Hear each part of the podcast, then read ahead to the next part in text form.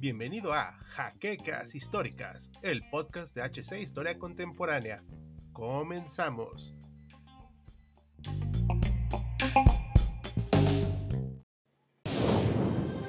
Bienvenidos a HC Historia Contemporánea, la página histórica por excelencia.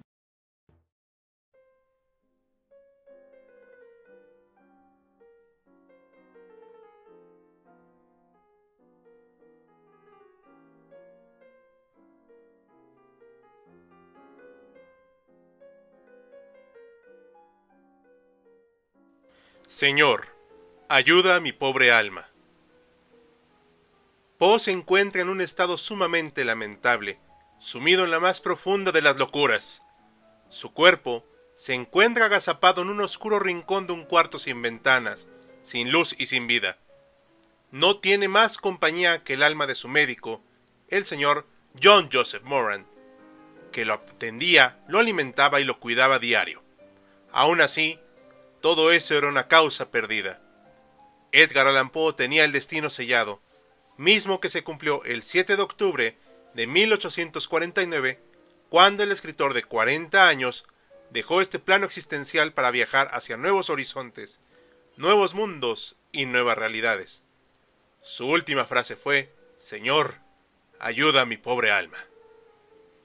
Aún así el misterio se vuelve palpable y presente hasta nuestros días. Todos son sospechosos. Ninguno tiene la verdad absoluta.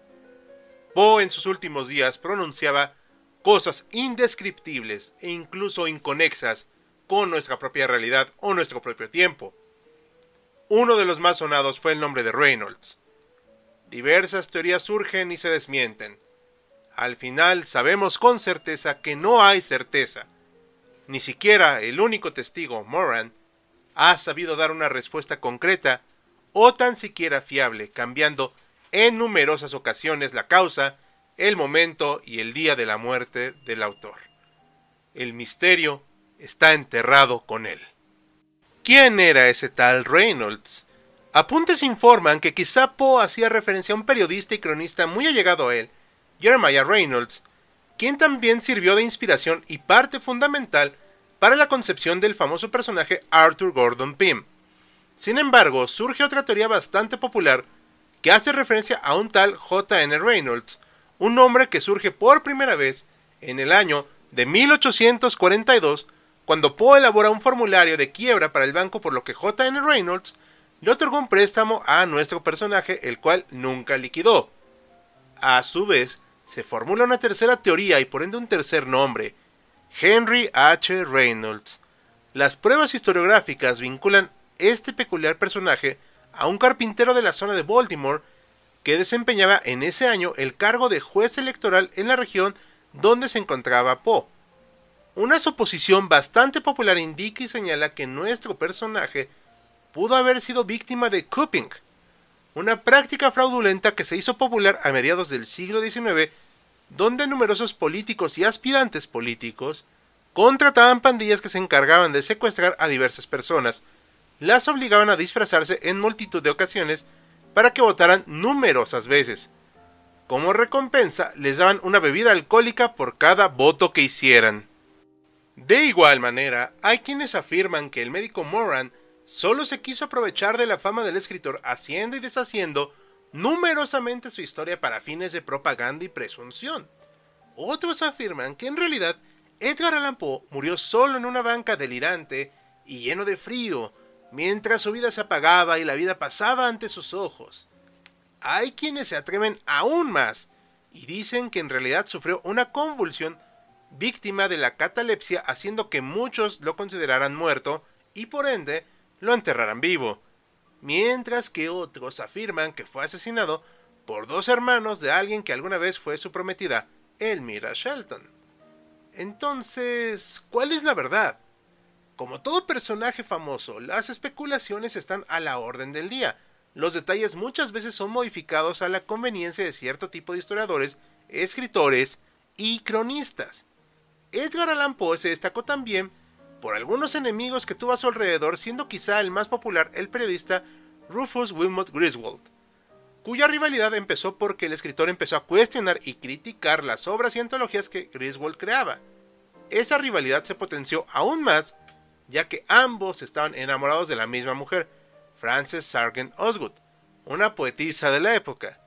Sin embargo, a pesar de las calamidades que Griswold escribía contra Poe, tachándolo de borracho, drogadicto y perverso, lo cierto es que a la muerte de nuestro personaje, Griswold se hizo cargo de todo el legado de Edgar Allan Poe, beneficiándose en términos de reputación y economía de la obra de la persona a la que aborreció. Para entender la muerte del señor Poe y las circunstancias que la rodearon, tenemos que ver un breve bosquejo de su vida, por lo que retrocedemos unos cuantos ayeres y lugares hasta el año de 1809 a la ciudad de Boston, Massachusetts, donde nació nuestro escritor. Hijo de un matrimonio conformado por dos actores, David Poe y Elizabeth Arnold, el autor vio la luz un 19 de enero del año mencionado. La primera infancia de este fue especialmente dura ya que sus padres nunca hallaron un trabajo estable y vivieron sumidos en la miseria. Aún así tuvieron tres hijos, William, nacido en 1807, Edgar, nacido en 1809, y Rosalie, nacida en 1810. Si la situación era grave, se complicó aún más con la partida del padre, quien abandonó y dejó desamparados a la mujer y a los niños hacia el año de 1810, por lo que Edgar, sus hermanos y su madre tuvieron que arreglárselas. Su madre empezó a trabajar en una compañía teatral conocida como The Charlestons desde la tierna edad de los nueve años. Con la partida de David, que cabe aclarar que era alcohólico y no muy estimado en los teatros, siguió trabajando en la compañía para poder mantener a sus hijos y a ella misma. Aunque muchas veces era alabada por sus dotes actorales, nunca tuvo verdaderas oportunidades que le hicieran brillar, por lo que su vida nunca cambió por completo. Para el año de 1811, en medio de una función teatral, Elizabeth empezó a toser sangre y a sentirse mal. La tuberculosis había hecho acto de presencia, falleciendo a causa de esto el 8 de diciembre de ese año con tan solo 24 años. Para acarrar todavía más mala fortuna, los tres niños fueron separados y destinados a diversas familias, aunque eso no impidió que se contactaran por medio de cartas y correspondencia. La muerte de su madre trajo consecuencias en el pensamiento del joven Alan. El niño Poe fue adoptado por el matrimonio conformado por Frances y John Allan, quienes eran una pareja de comerciantes dedicados a la venta del tabaco, lo que proporcionó a este joven una base económica en la cual fomentar sus futuros estudios. Aunado a esto, la situación laboral del padrastro orilló a que la familia se trasladara a numerosos países siendo Inglaterra uno de los destinos favoritos de nuestro personaje. Fue ahí donde se deslumbró y maravilló por la arquitectura gótica y neogótica que se estaba gestando en ese lugar, influencia que más tarde trasladó a sus obras.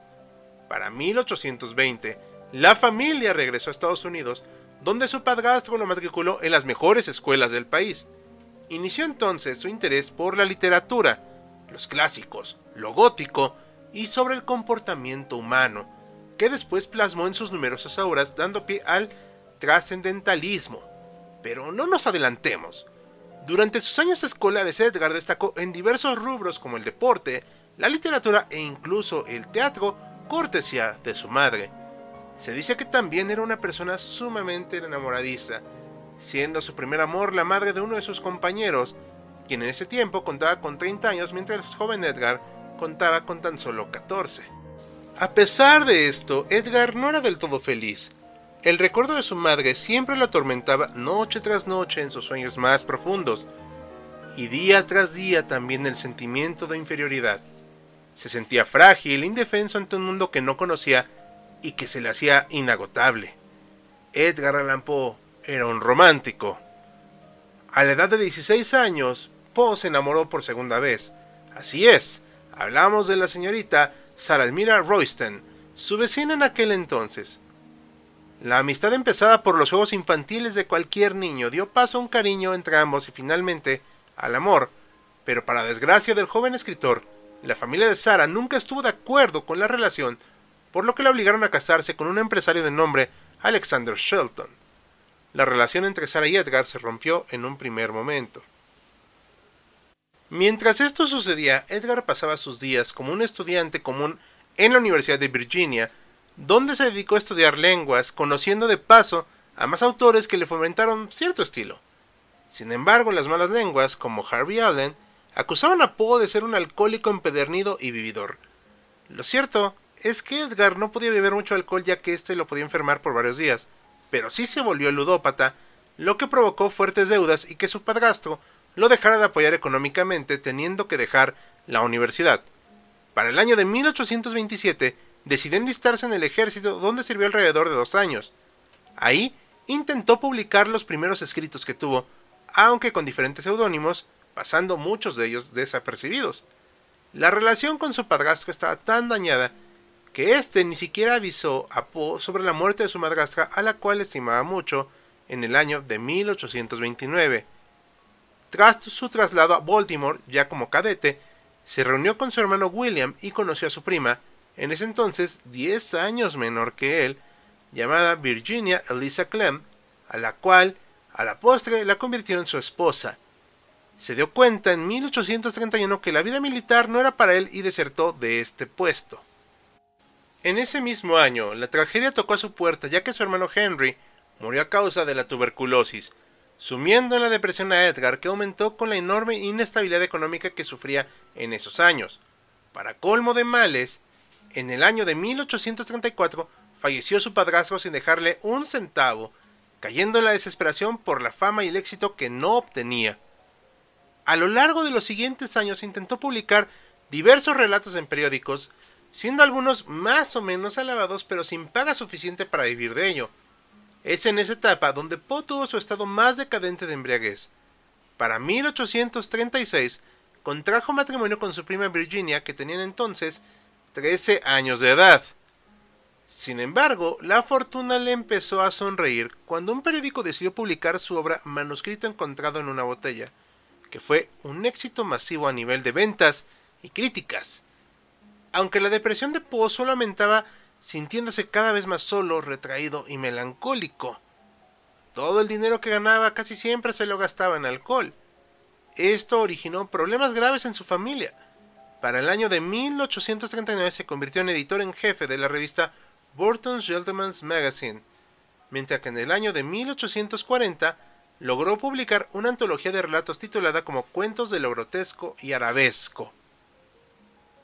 Para 1840-41, nuestro autor se trasladó a la revista Graham's Magazine, donde empezó a escribir cuentos tan espectaculares como Los crímenes de la calle Morgue. Por fin, estaba alcanzando la fama y el éxito que tanto soñaba y anhelaba, hasta el año de 1842, fecha en la que su esposa enfermó de tuberculosis. Para el año de 1845 escribió una de sus obras cumbre, El Cuervo.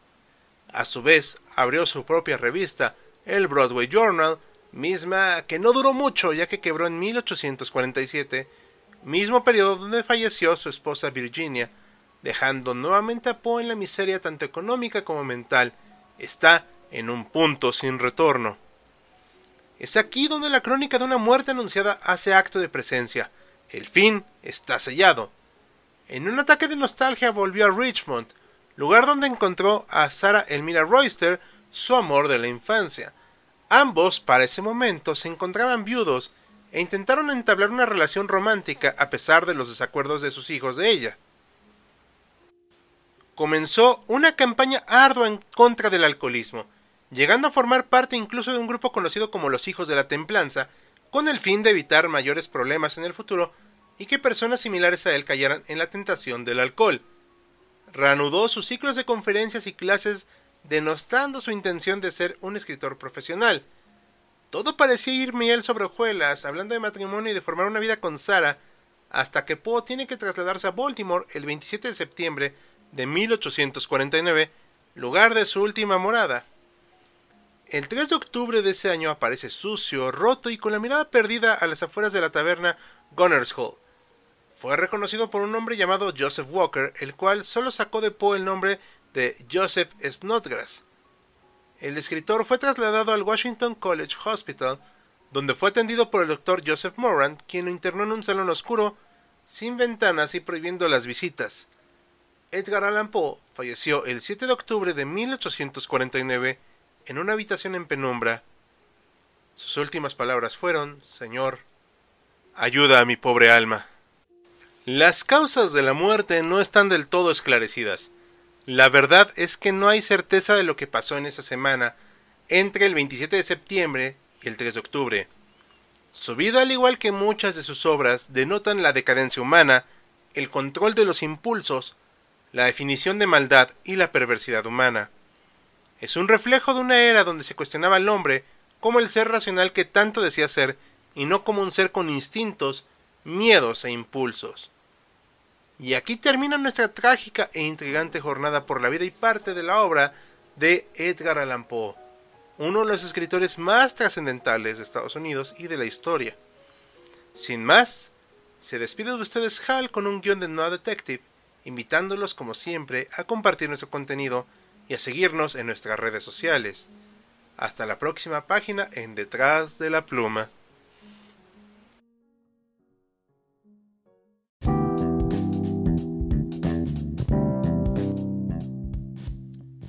Esperamos la siguiente semana en un nuevo episodio de Jaquecas Históricas, el podcast oficial de HC Historia Contemporánea.